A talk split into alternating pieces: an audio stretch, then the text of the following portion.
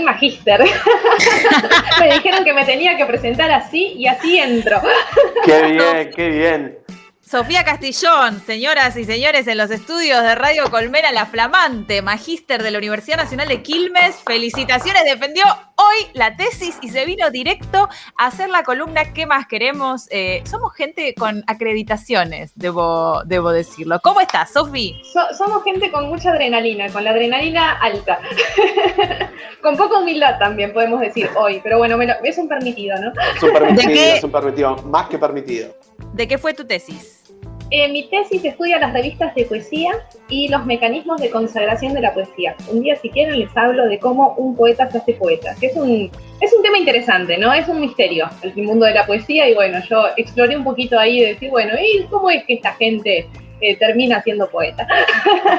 Me parece espectacular y tener una columnista que, o sea, ustedes me entienden, ¿no? Que es una tesista de poesía, de literatura, y viene acá a hablarnos de literatura.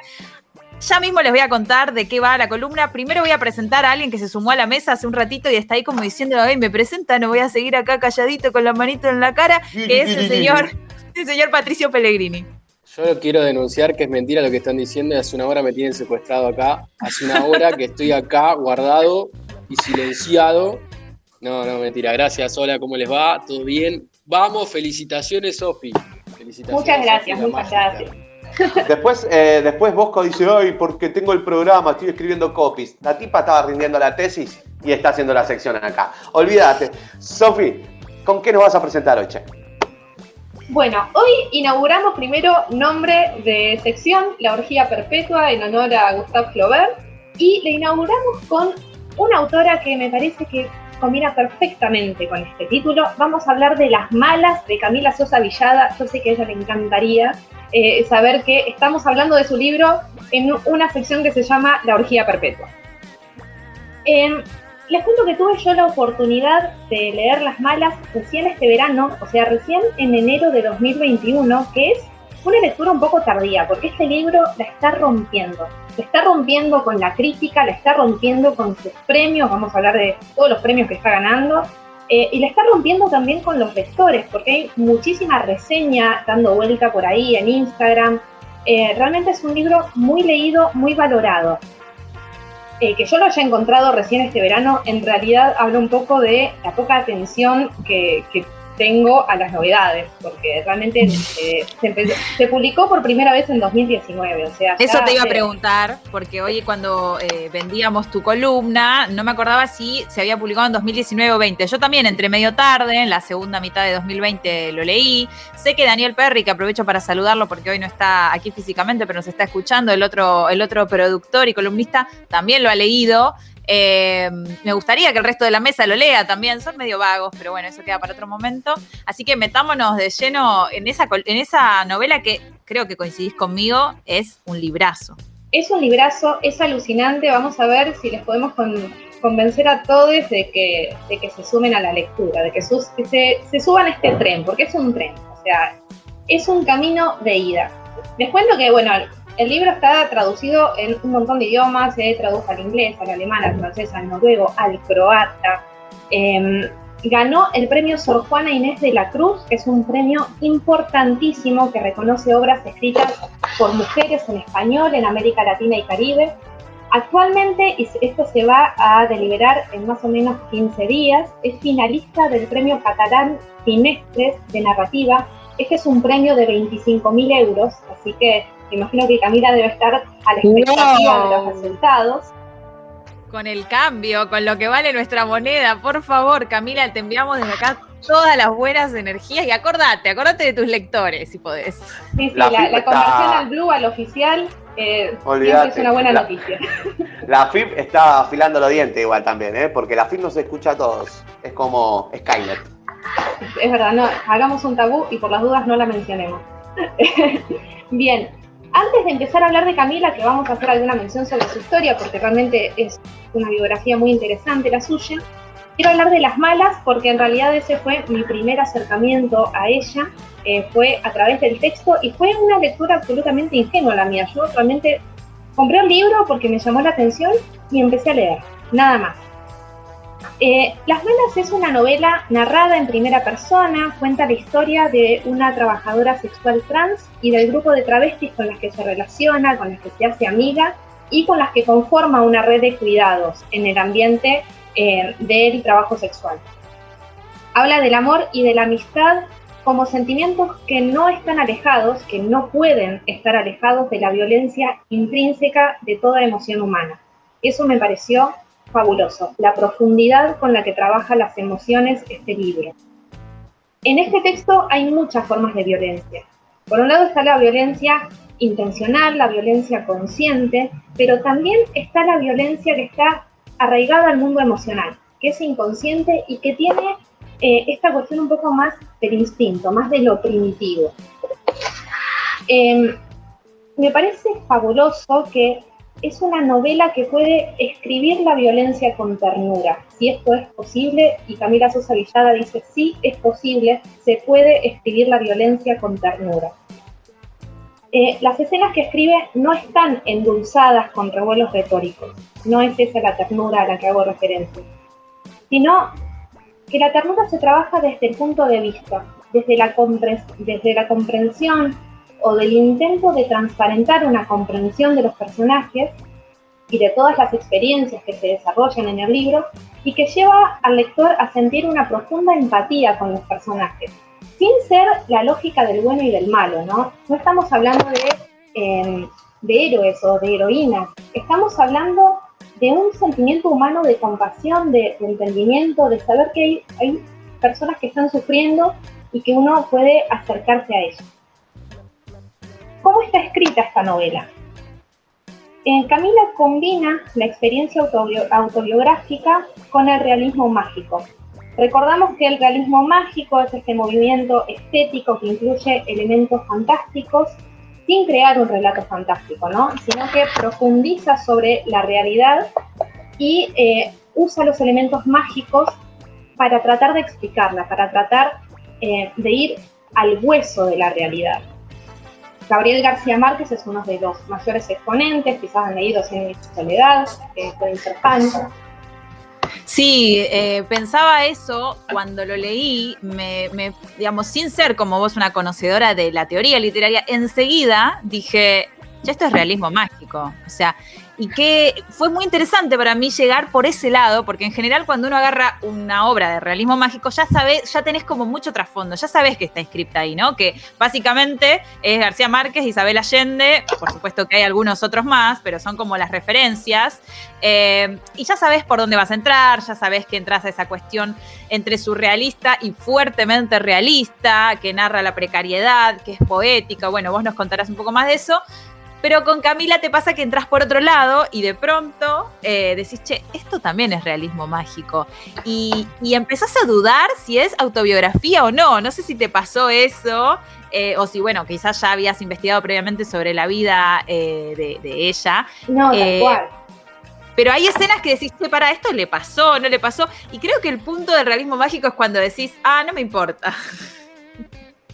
Tal cual, porque en realidad uno está leyendo una experiencia realista.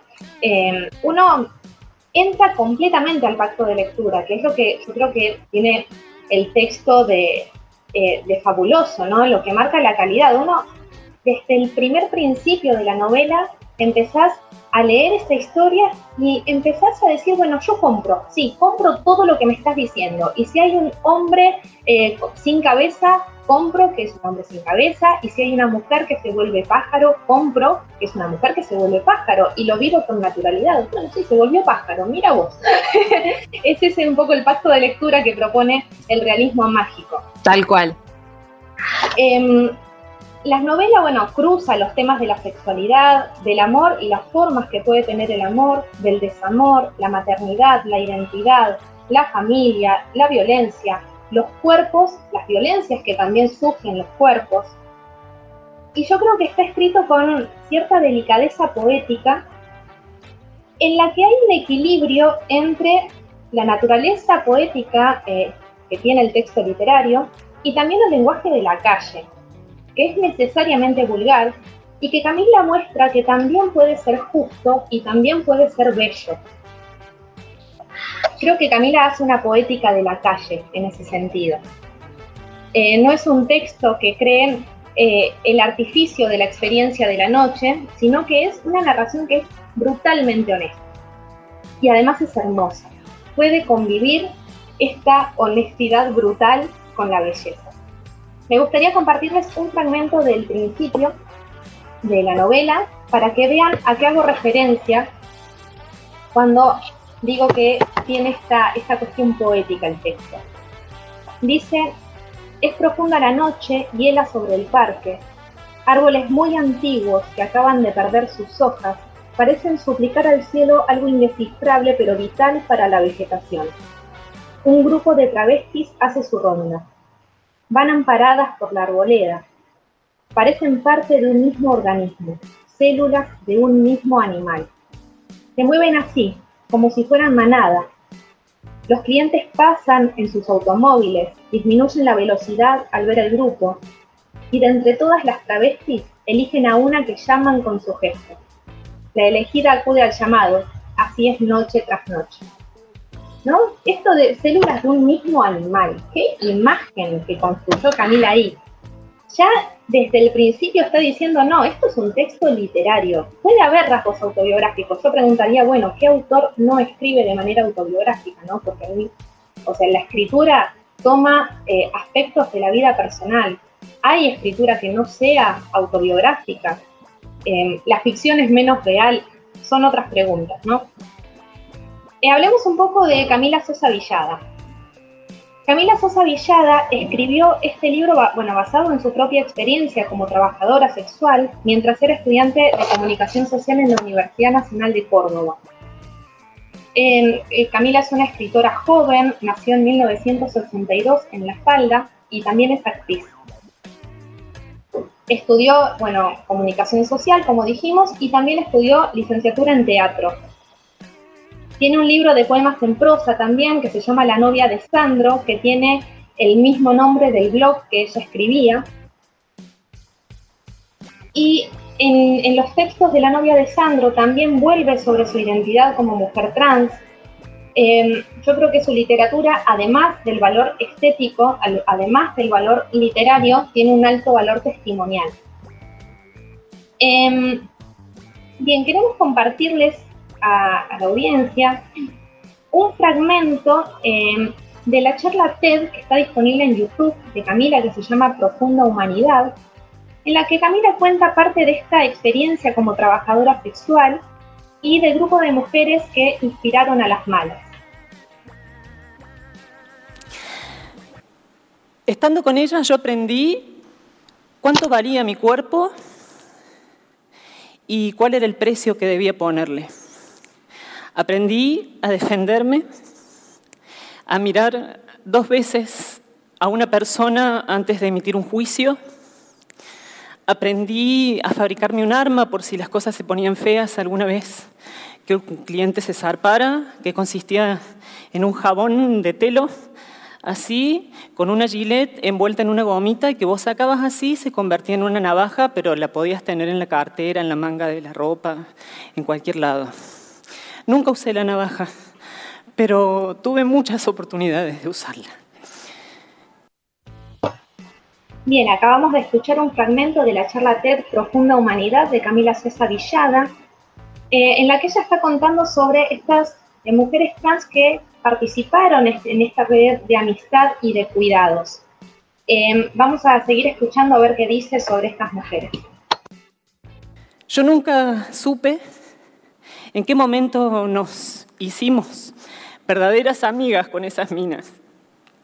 No sé en qué momento ellas supieron qué día cumplía años, ni si tenía el corazón roto o lo tenía entero, si me faltaba plata para pagar el alquiler, si me faltaba plata para comer, si estaba cansada, si estaba en la facu. Todos mis otros amigos eh, los de la FACU, los compañeros de la secundaria, mis viejos, nadie sabía que yo cuando terminaba una clase me iba al Parque Sarmiento a laburar. Ella sí. En ese parque Bien, en este fragmento eh, creo que Camila invita a reflexionar cuánto sabemos de quienes nos rodean, cuánto sabemos de la historia quienes nos rodean, de sus dolores. Camila invita a pensar también sobre la indiferencia, cómo ayudar a quienes ni siquiera sé cómo es su vida. En el libro, eh, Camila también vuelve sobre su historia familiar, especialmente su relación con su padre, y en esta misma charla TED, que se llama Profunda Humanidad, eh, está disponible en YouTube, ella también habla de su padre. Vamos a escucharla de su propia voz. Bueno, mi papá decía que una persona era feliz si era una persona de bien. Para ser una persona de bien, mi papá decía que esa persona tenía que tener una familia y tenía que trabajar. Cuando yo comencé a travestirme en la adolescencia, mi papá puso una maldición sobre mí y me dijo que un día iban a llegar a mi casa, iban a tocar la puerta y le iban a dar la noticia de que me habían encontrado muerta, tirada en una zanja, porque el único trabajo al que yo podía aspirar siendo travesti era a tener eh, sexo con hombres por dinero. Digo esto porque no me dejan decir malas palabras, pero lo dijo de una manera un poco más honesta. Y que me iba a morir sola. Bueno, antes de los premios, antes de convertirme en una actriz eh, de culto, antes de mm, viajar y conocer lugares maravillosos por todo el mundo, del prestigio, del cariño del público, yo terminé siendo prostituta, como mi viejo me había dicho, que iba a terminar. Mi papá puso una maldición sobre mí, dice Camila. Sofi, me impacta bastante escucharla porque los, que la seguimos en redes, ella tiene una, eh, una forma y un empuje en general de hablar y de reírse de las desgracias y de las miserias que la hace bastante particular y siempre se escapa mucho de la cuestión del, drama o de victimizar, victimizarse en un sentido totalmente válido, ¿no? Porque la vida que ha vivido eh, no te la encargo, pero digo, me, impacta un montón escucharla en este tono, que también es necesario, como mucho más sentido. No sé si a vos te pasó algo similar, porque viste cómo es ella en las redes y cómo es incluso en las malas, que tiene un tono mucho, más, eh, esto, me río, ¿no? De lo que pasó. Totalmente. Bueno, en las redes Camila es una fiesta. Yo les recomiendo que sigan su cuenta porque es fabulosa. Eh, y en las malas ella, yo pienso que, y ahí, bueno, esto es una hipótesis mía, ¿no? Pero es un poco la distancia propia de la ficción. Una cosa es escribir una novela sobre una mujer trans que es trabajadora sexual, que se encuentra con este grupo de mujeres, que puede estar inspirado en personas reales, y otra cosa es hablar de la vida de uno.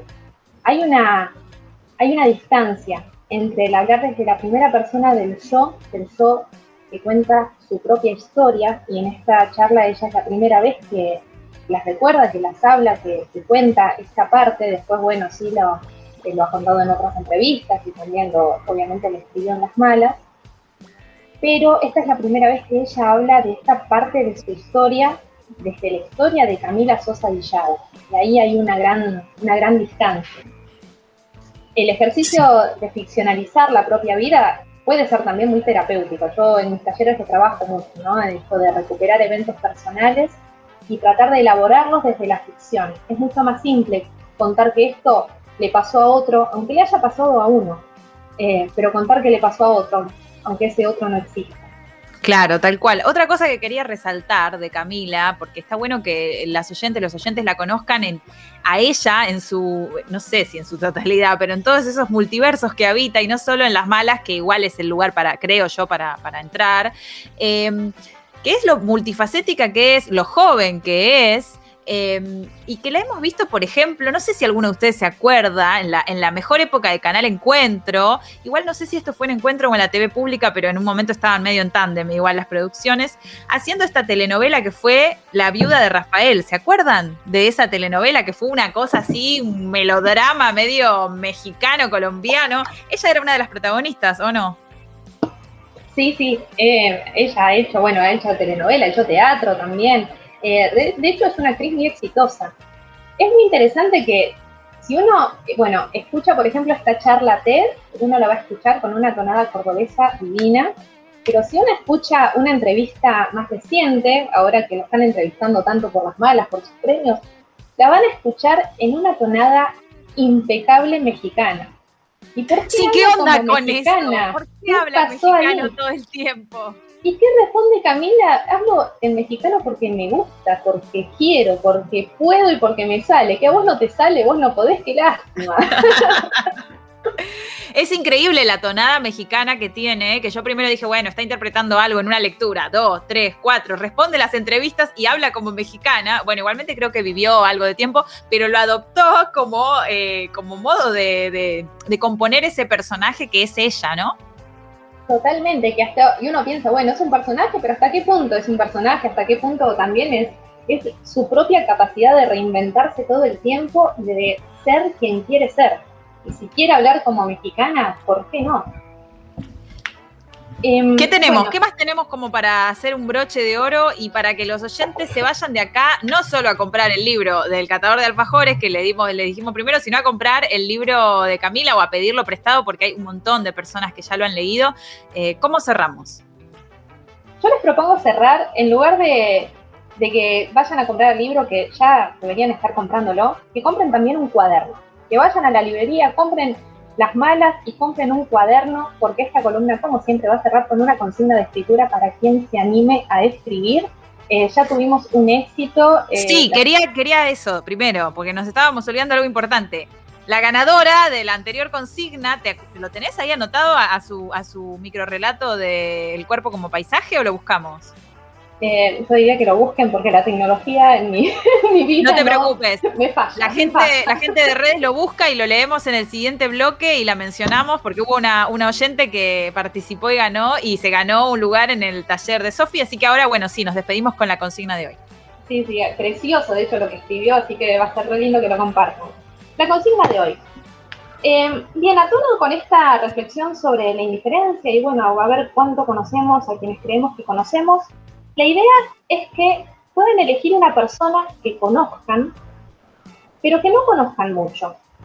Capaz eh, ese compañero de trabajo que de repente me saluda y yo le saludo, pero no sé, este, no sé mucho de qué se trata su existencia. Elegir un perfil así, el eh, vendedor del kiosco, la vendedora de la panadería, esas personas que veo un poquito, pero que realmente no sé mucho de su vida. Y escribir palabras que puedo asociar con esa persona. Pueden ser objetos, pueden ser lugares.